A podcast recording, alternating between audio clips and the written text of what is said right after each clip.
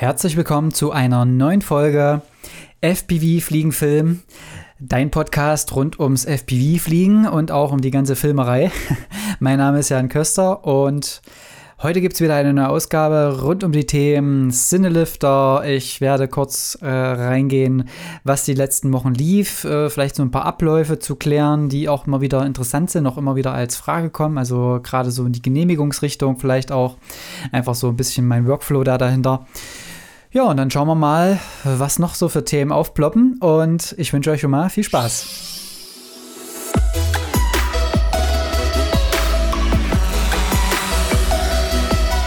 Jawohl, also es gibt wieder die neue Folge. Ähm, es ist einiges passiert in der Zwischenzeit. Also ich habe mir die Pause hier gegönnt, um wirklich den vollen Fokus auf die Projekte zu haben.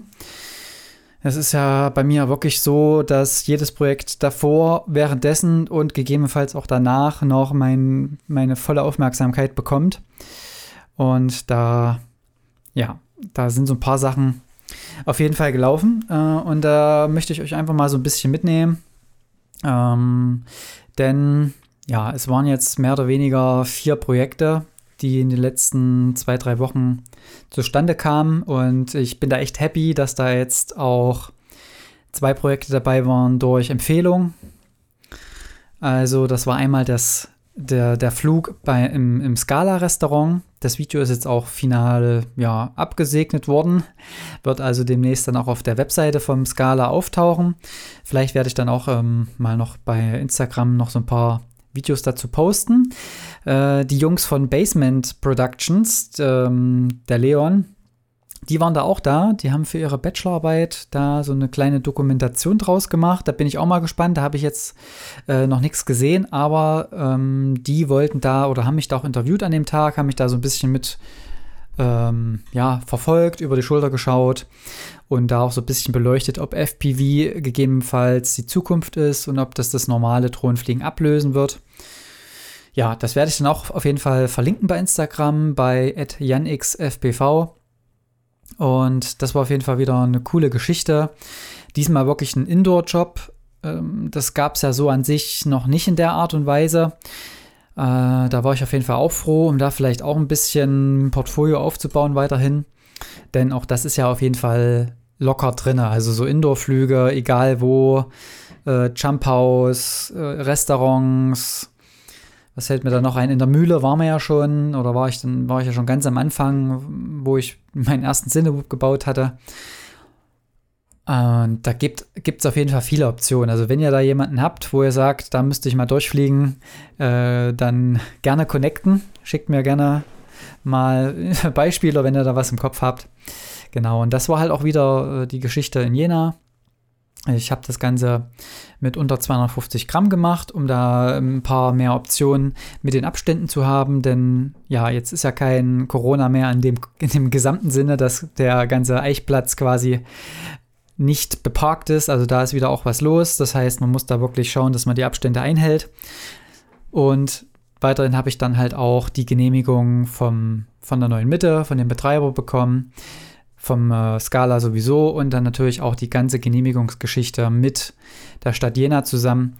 Also da haben wir alles soweit abgeklärt, um da auch wirklich safe zu fliegen. Klar, man hätte gerne vielleicht auch mit 15 oder sowas gemacht, aber das geht dann halt in dem Rahmen nicht. Denn es war natürlich, wie es kommen sollte, etwas windig an dem Tag und da ist der kleine Sinnewoop dann mit unter 250 Gramm dann doch ja, ein bisschen zu leicht. Aber wie gesagt, für Indoor-Geschichten war es eine prima Geschichte. Man muss dann halt auch immer gucken, man will ja die Perspektive, die man mit FPV bekommt, so gut nutzen, wie, wie, man, wie man nur kann. Und ich bin dann halt auch so vorgegangen, dass ich da erstmal, also ich kannte das Restaurant ja schon, aber trotzdem guckt man ja dann nochmal anders drauf, wenn man weiß, man will hier fliegen und es soll, ähm, ja, äh, ein, ein, Werbevideo draus werden. Ne? Also, das heißt, zum einen muss es das Restaurant widerspiegeln und zum anderen will man ja halt doch so ein paar Perspektiven haben. Das heißt, ich habe gezielt nach Löchern gesucht, wo ich durchfliegen kann und da waren noch einige dabei und wir hatten auch überlegt, einen Reihenflug oder einen Rausflug zu filmen. Allerdings war der Ein- und Ausgangsbereich zu der Aussichtsplattform nicht ganz so schick, weswegen wir dann uns für einen Schnitt, äh, eine Schnittvariante entschieden haben. Und das hat es natürlich auch für mich noch etwas erleichtert. Ähm, zum einen der Anflug, ja, wäre zwar gegangen, aber da war auch ein riesen Gitter davor, weil das ja eine hohe Aussichtsplattform ist, das gerne runterfällt und so weiter. Also es wäre alles nicht so schön geworden. Genau, und da habe ich dann halt so ein paar Löcher gesucht, habe auch, wir haben bestes Licht abgepasst, das ist natürlich bei solchen Geschichten auch immer ganz wichtig.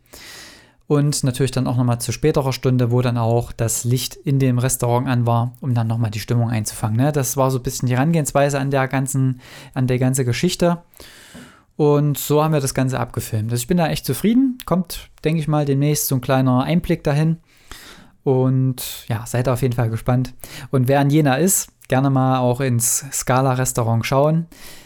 Schmeckt immer wieder gut und man hat eine super Aussicht und man kann Jena mal von einer anderen Perspektive sehen.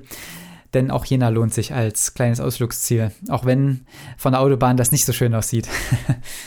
genau, was ist dann noch gelaufen in den letzten Wochen? Ich habe mir einen Ladekoffer gebaut, beziehungsweise ich bin fast fertig. Also es ist noch nicht komplett fertig. Leider war ein Ladegerät kaputt. Das ist jetzt gerade noch eingeschickt in, in, in Garantiefall. Und da habe ich jetzt äh, das so gebaut. Also warum eigentlich dieser Ladekoffer? Mich hatten da auch so ein paar gefragt. Ähm, das ist natürlich also wir gehen ja jetzt, oder ich bin ja jetzt auch schon öfters diese Sinnelifter geflogen und es, es bahnt sich gerade so ein bisschen an, dass es dann tendenziell ein bisschen mehr wird. Und da hat man natürlich auch deutlich größere Akkus. Und dem, dem, äh, demzufolge braucht man halt auch stärkere, stärkere Ladegeräte. Also ich habe jetzt ein 200 Watt Ladegerät und damit kann ich halt mit 4,6 Ampere laden bei 6S, wenn ich den mit 100 Watt also das hat 200 Watt zwar insgesamt, aber nur 100 Watt pro Kanal Maximum. Und deswegen kann ich damit maximal 4,6 Ampere laden und da reicht es natürlich nicht aus, wenn ich eine 5000 Ampere äh, Akku habe, äh, 5000 Milliampere, äh, das Milliampere, ähm, dann reicht es natürlich nicht aus, damit 4,6 zu laden, weil, also theoretisch geht's, aber wenn du auf, auf einem Dreh bist und du brauchst den Akku relativ schnell wieder, dann lädst du ja mit unter einem C und das ist dann schon echt, ähm, ja, ein bisschen wenig, ne? Deswegen die Überlegung, ein besseres Ladegerät.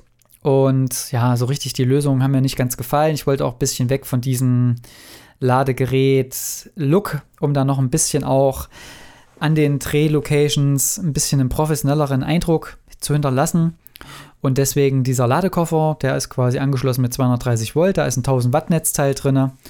Und dahinter habe ich dann zwei, bisher erstmal zwei ISDT Q8 Ladegeräte dran gesteckt. Äh, unbezahlte Werbung hier, ne? also ich habe von denen jetzt nichts bekommen. Und weil die jeweils mit maximal 500 Watt laden können, klar, so viel brauchen wir dann doch nicht, auch nicht. Das ist dann ein bisschen viel. Aber, weil das sind dann, glaube ich, äh, mal 5, das sind, glaube ich, 20 Ampere die die dann schaffen könnten oder irgendwie sowas.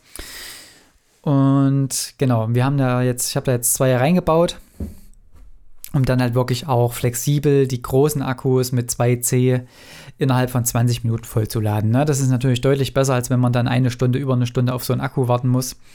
Und wie gesagt, das sieht halt optisch schöner aus. Was jetzt noch fehlt, ist obendrauf so die Abdeckplatte, dass man quasi nur noch die Ladegeräte sieht und die Buchsen, wo dann das Ganze rein soll. Aber das kommt jetzt auch demnächst dann noch und dann ist der komplett fertig.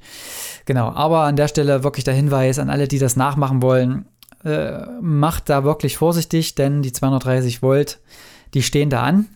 Und das tut dann halt auch mal weh, wenn das ja alles nicht so gemacht wird und man nicht so die Ahnung hat. Ne? Deswegen da auch ein bisschen Vorsicht walten lassen, auch wenn das alles cool klingt. Aber da einfach mal schauen. Ich habe auch jetzt gesehen, es gibt sogar fertige Ladekoffer schon gebaut. Also vielleicht auch da mal eine Option bei Kleinanzeigen. Einfach mal reinschauen, ne? Genau, was lief sonst noch? Also wie gesagt, das sind ja jetzt ein paar Wochen, die wir aufholen müssen. Äh, ich bin noch in Erfurt einmal geflogen, zweimal geflogen in dieser Woche. Einmal für einen Dreh für, eine, für die SPD äh, in Zusammenhang. Da ging es einfach darum, dass dieser Ortsverein gezeigt werden sollte auf dem Sportplatz. Und da war es wirklich äh, eine spannende Geschichte in dem Sinne, weil ich ja noch die ganzen Genehmigungen einholen musste. Und ich wurde erst eine Woche vorher ähm, dazu, einen Moment kurz. Jo, sorry, da musste ich gerade noch kurz was umstellen. Also wie gesagt, da wurde ich erst eine Woche, knapp eine Woche vorher angefragt und das ist natürlich dann immer für alle offiziellen Genehmigungen zu kurzfristig, ne? weil deutsche Flugsicherung beispielsweise, die möchten in zwei Wochen Abstand oder zwei Wochen, mindestens zwei Wochen vorher das Ganze wissen. Äh, da war ich natürlich drunter, habe dann auch alle versucht anzurufen, bis man dann wirklich den richtigen erreicht hat. Das war natürlich auch so ein kleiner Akt, weil Urlaubszeit fängt an und ja, manche fühlen sich dann auch nicht zuständig oder ja, können es nicht bearbeiten, weil es einfach nicht so geht. Das heißt, das war eine, schon so eine Sache. Dann den Tower in Erfurt nochmal Bescheid gegeben. Die hätten das auch gerne schon zwei Wochen vorher gewusst, mindestens. Und Gott sei Dank mit dem Sportverein selbst war es schon abgeklärt. Also, weil das natürlich dieser, dieses Grundstück ist ja an einem Sportverein verpachtet in, oft, in den meisten Fällen und das Land an sich gehört, gehört jetzt in dem Falle der Stadt Erfurt. Das heißt, man musste auch von der Stadt Erfurt äh, selbst dann die Genehmigung einholen und die müssen dann ähm, die Genehmigung vom Sportplatzbetreiber dann haben, damit die sagen können, jo, wenn der das bestätigt, steht dann bei uns auch nichts mehr im Weg und du kannst es dann machen. Ne? In dem Fall vom Ordnungsamt Erfurt aus wurde das Ganze dann genehmigt. Genau, und so war dann der Flug. Äh, alles eigentlich relativ äh, kurz gehalten, aber trotzdem mit einem vielen Aufwand. Also es war eine halbe Stunde Flug dann angesetzt. Und das war natürlich dann alles wieder sehr aufregend, weil natürlich dann auch die ganzen Personen alle zur richtigen Zeit am richtigen Ort sein müssen. Und ja, das ist dann natürlich immer so eine Timing-Sache. Ne? Da ist wieder Vorbereitung des A und O, dass alle auch informiert sind. Aber wir haben es dann auch hingekriegt. Und ja, das war also der Dreh. Äh, an sich relativ simpel, ja, also nicht viel Action drin, aber trotzdem mit FPV. Das heißt, ich bin von oben herunter geflogen, habe die Draufsicht gehabt und bin dann mit einer kleinen Kurve zu der Menschenmasse oder zu der Menschenmenge hingeflogen, um halt diese dann eben zu zeigen. Ne? Also das war auf jeden Fall, ja, da muss man eben trotzdem auch schauen, welche Perspektive funktioniert dann. Ne? Also auch bei solchen Sachen geht das. Jo, dann ging es weiter am Mittwoch. Da war ich wieder mit den Dennis Schmelz unterwegs. Dann auch wieder sehr kurzfristig oder was heißt sehr kurzfristig? Ja, ich glaube auch eine Woche vorher noch oder anderthalb, zwei Wochen. Ähm, da ging es an die Wasserskianlage in Erfurt. Da auf jeden Fall auch große Empfehlung. Wer da mal Bock hat, äh, Wakeboard oder Wasserski zu fahren in Erfurt, gerne da mal hingucken am Nordstrand. Ich werde es jetzt, glaube ich, auch demnächst mal machen. Denn ich bin ja auch so ein bisschen wasseraffin, äh, immer mal wieder mit, mit Windsurf-mäßig unterwegs, aber da ist immer das Problem, wenn ich Zeit habe, ist kein Wind, wenn Wind ist, habe ich keine Zeit und äh, dort hast du halt eine Kabelanlage, das heißt, man hat die Möglichkeit, sich von einem Kabel ziehen zu lassen mit so, mit so einem Griff und entweder mit Wasserski oder mit Wakeboard. Also da werde ich auf jeden Fall mal hingehen. Das sah richtig geil aus und war auch richtig so Copacabana-Feeling. Die haben da Sand aufgeschüttet, schöne äh, Strohsträucher äh, Strohsträucher, also hier so, so Strohschirme, meine ich. Und das war richtig cooles Feeling. Natürlich an dem Tag auch den ganzen Tag geregnet bis mittags 14 Uhr rum und dann ab Nachmittag ist dann sogar die Sonne ist durchgekommen durch die Wolken, schön aufgebrochen. Also perfektes Licht auch und ja, man hat da ja immer so ein paar Bedenken, über Wasser zu fliegen. Dann noch mit dem Kabel sehe ich das alles. Und ähm, dann habe ich natürlich meine alte analoge FPV-Drohne, Kiste da präpariert. Ich habe komplett mit ISO-Band alles äh, sicher gemacht, dass quasi kein Wasser auf die Elektronik kommen kann. Die Motoren an sich ist ja kein Problem. Und die Kamera auch. Das ist an sich auch nicht das Problem. Maximal halt wegen der Optik aber an sich ja alles erstmal zugetaped. Was die Wärme angeht, ist natürlich, muss man dann auch wissen, dass man nicht zu lange vorher schon die, die, den Kopter dann anmacht, denn natürlich kann die Wärme nicht weg und dann wird das auch ganz schnell sehr warm. Aber solange man dann fliegt, hat man da auf jeden Fall auch genug Kühlung für so eine Geschichte. Ne, das sind ja meistens nur so drei, vier Minuten, die man da fliegt. Und wenn man dann wirklich in der Zeit nur das hat, dann passt das auch auf jeden Fall. Ja, und der erste Flug war natürlich wieder Puls 180 überm Wasser mit analogem Bild. Äh, hinter so einem Kabelsystem hinterher, wo viele Strippen sind und noch Wasser, ob das dann alles funktioniert. Also es war auf jeden Fall echt äh, herzrasend, das Ganze. Aber nach dem ersten Flug äh, konnte ich mich dann so ein bisschen beruhigen auch, weil es immer wieder aufregend ist. Und ähm, bei solchen Geschichten, klar, Äh, man könnte da natürlich jetzt auch noch einen Schaumstoff dran machen oder irgendeine Flasche. Würde ich vielleicht auch empfehlen für alle, die das jetzt machen wollen. Aber ja, das ist für mich immer so ein bisschen flugeinschränkend und ja, so richtig das Flugfeeling ist dann immer ein bisschen anders. Deswegen habe ich gesagt, ich mache es komplett ohne. Als Vorsichtsmaßnahme, dass keine Aufnahmen dann äh, verloren gehen, habe ich in diesem Fall, ja, wie gesagt, der, wenn der erste Flug nichts geworden wäre, wäre es halt blöd gewesen. Aber in dem Fall, ich hatte noch einen zweiten Copter mit, ich hatte auch noch eine zweite GoPro mit und ich hatte fünf SD-Karten mit, die ich nach jedem Flug gewechselt habe, weil man wusste ja nie, ob es jetzt der letzte Flug war oder eben nicht. Also da fliegt halt, ja, man muss da so ein bisschen das abchecken können. Also es gab zwei Situationen, wo ich gesagt hätte, da hätte es vielleicht fast gepasst, dass ich ins Wasser gelandet wäre. Aber ja, man muss es wirklich einschätzen und wissen, ob man das jetzt verschmerzen kann, wenn dann da ein Kopter fehlt, ne? Das, und das habe ich jetzt eingegangen, bin ich eingegangen, das Risiko, und äh, es hat sich Gott sei Dank gelohnt. Wie gesagt, die, das, die Sonne ist dann noch rausgekommen. Natürlich dann wieder ein bisschen schwieriger zu belichten, die ganze Geschichte. Aber auch das hat so weit, so gut funktioniert. War auf jeden Fall wieder eine spannende Sache. Ähm, auch da, ja, Footage, äh, Videos davon wird es dann demnächst geben. Und ja, die Woche war natürlich vollgepackt bis oben hin. Also dieser SPD-Flug in Erfurt war Montag, Mittwoch mit Wasserski in äh, Dennis. Und jetzt wirklich am Freitag auch noch relativ spontan mit BDX Media äh, rund um Benjamin Diedering waren wir in München. Und da durften wir das erste Mal dann wirklich den großen Sinnelifter fliegen für einen Auftrag beziehungsweise nicht das erste Mal, aber das erste Mal den Cinelifter mit der BGH 1 als Auftrag. Denn das ist ja die, die neue Cam, die ich mir jetzt geholt habe oder die wir uns geholt haben, um ja, solche Aufnahmen anzubieten und gerade im Lowlight-Bereich auch eine Qualität an den Tag zu legen, die eben deutlich, deutlich besser ist als von GoPro. Ob es am Tag immer Sinn macht, das muss man sich überlegen. Aber sobald es Lowlight wird und du mit der ISO bei der GoPro auf 200 oder 400 musst, bist du definitiv besser damit gefahren. Und ja, auch so, die Qualität ist dann schon nochmal eine andere, ne? Ganz klar. Ja, und was, was, was haben wir da Schönes gemacht? Wir haben eben für BDX Media mit Simda geflogen, erstmal hauptsächlich. Und der Guido Kunze hat sich um die ganze Genehmiger, äh, Genehmigungsgeschichte gekümmert, da auf jeden Fall auch da mal einen Blick hinwerfen für alle, die jetzt ähm, Inspire 2 mit brauchen oder sowas in der Richtung. Also er ist da voll aufgestellt, was die Inspire 2 angeht.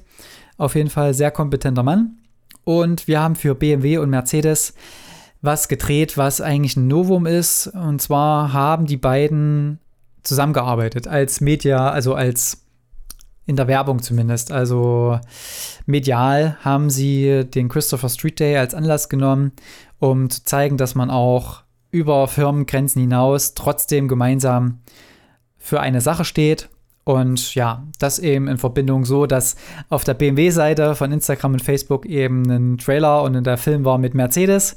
Und auf der Mercedes-Seite das Ganze mit dem BMW. Und das ist natürlich schon äh, eine sehr spezielle Sache. Man hat es auch in den Kommentaren gesehen. Also das hat teilweise für Empörung gesorgt, was aber natürlich auch für die Reichweite von solchen Clips natürlich auch super ist. Und ich finde das Statement an sich finde ich genial und auch dieser ganze, das ganze drumrum. Also die, die haben ja dort dann auf der BMW-Welt einmal einen Laser aufgebaut und auch einmal auf der Mercedes-Benz-Niederlassung in München einen Laser aufgebaut. Und diese haben sich gegenseitig angestrahlt, beziehungsweise haben sich gekreuzt.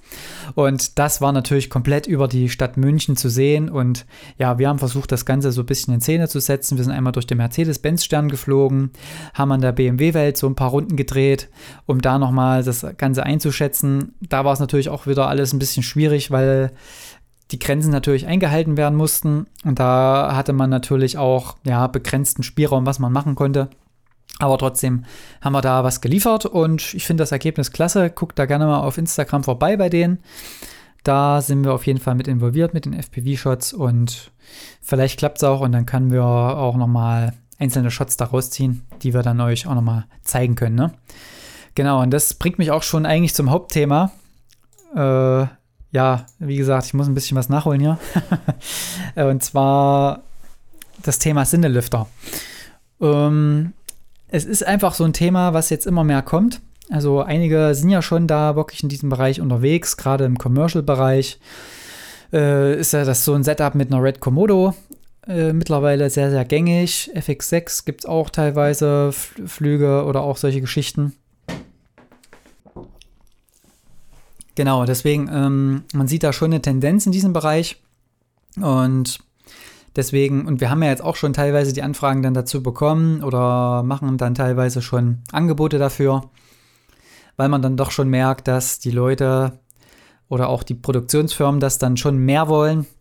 Das war ja auch in dieser Folge Out of FPV Cosmos, da gerne mal reinhören. Das, das Statement von der von The Drone Studio, von den Jungs von The Drone Studio, dass eben heutzutage, also dass die, die viele Kunden einfach die Perspektive nicht, aus, nicht mehr ausreicht, um das dann für Videos zu verwenden, sondern das muss halt dann auch qualitativ zu den anderen Shots eben passen. Und wenn eben normal mit einer Sinne-Kamera gedreht wird, kannst du das eben nicht mit einer GoPro dann kombinieren. Also du kannst es schon, aber bei gewissen Firmen ist dann eben der Qualitätsanspruch so, dass das alles gleich ist. Ne? Und deswegen auch die Richtung dahin. Und äh, wir haben uns jetzt für die BGH 1 von Panasonic entschieden, einfach aus dem Grund, weil die erstmal extrem leicht ist. Dann hat sie auch MFT-Mount, äh, wo man dann auch nochmal extra leichte Objektive bekommt. Und was auch natürlich ein ganz großer Pluspunkt war, da ist, dass sie 4K 50 mit 10-Bit Farbraum intern aufzeichnen kann.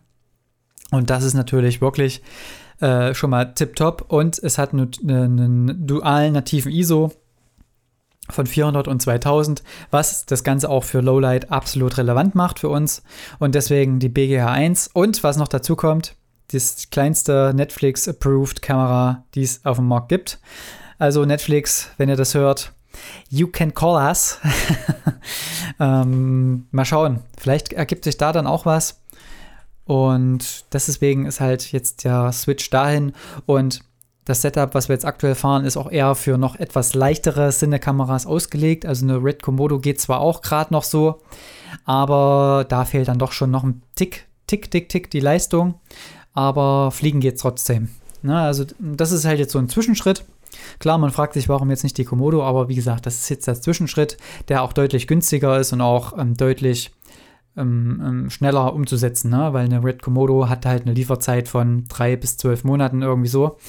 Und ja, wenn man jetzt natürlich schnell agieren will mit solchen Geschichten, braucht man halt was. Ne? Und da, deswegen haben wir das Ganze jetzt in München auch schon so eingesetzt. Ich bin da auch sehr begeistert gewesen von der Qualität und auch von der Leistung. Und auch, ja, die ISO-Werte waren wirklich tipptopp zu machen. Ähm, ja, das Footage habe ich jetzt aktuell noch nicht. Wir haben dann die SD-Karte komplett dort gelassen, haben das noch stabilisiert mit Premiere und Warp Stabilizer. Das ist halt jetzt der Workflow, den wir da noch reinbringen wollen.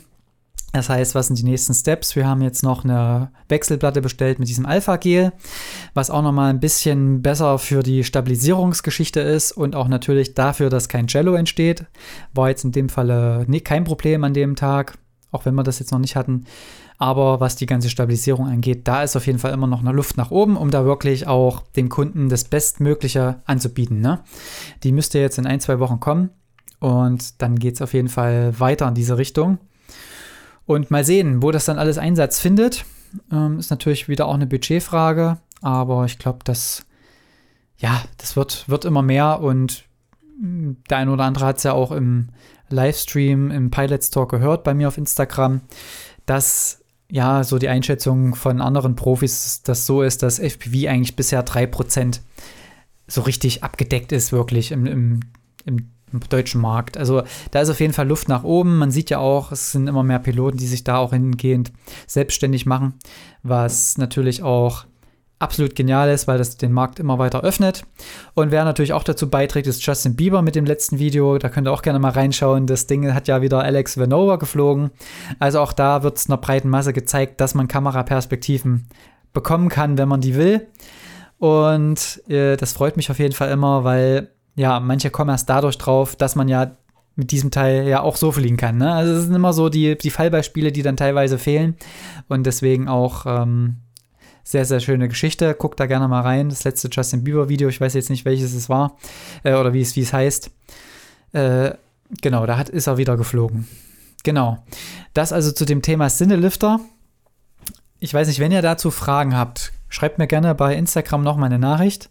Da können wir gerne noch mal tiefer auf das ganze Thema eingehen.